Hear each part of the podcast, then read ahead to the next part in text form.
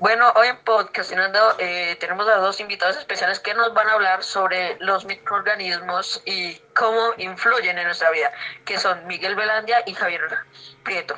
Muy, muy buenas. Entonces, yo, yo pienso que los microorganismos están en todas partes.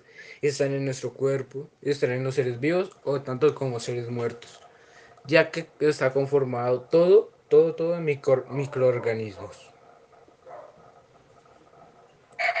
Pero entonces, Javier, ¿qué representan los microorganismos en la vida? Los microorganismos representan en la vida lo más importante, todo. Porque sin los microorganismos no existiría ecosistemas ni seres vivos, como ya lo he dicho anteriormente.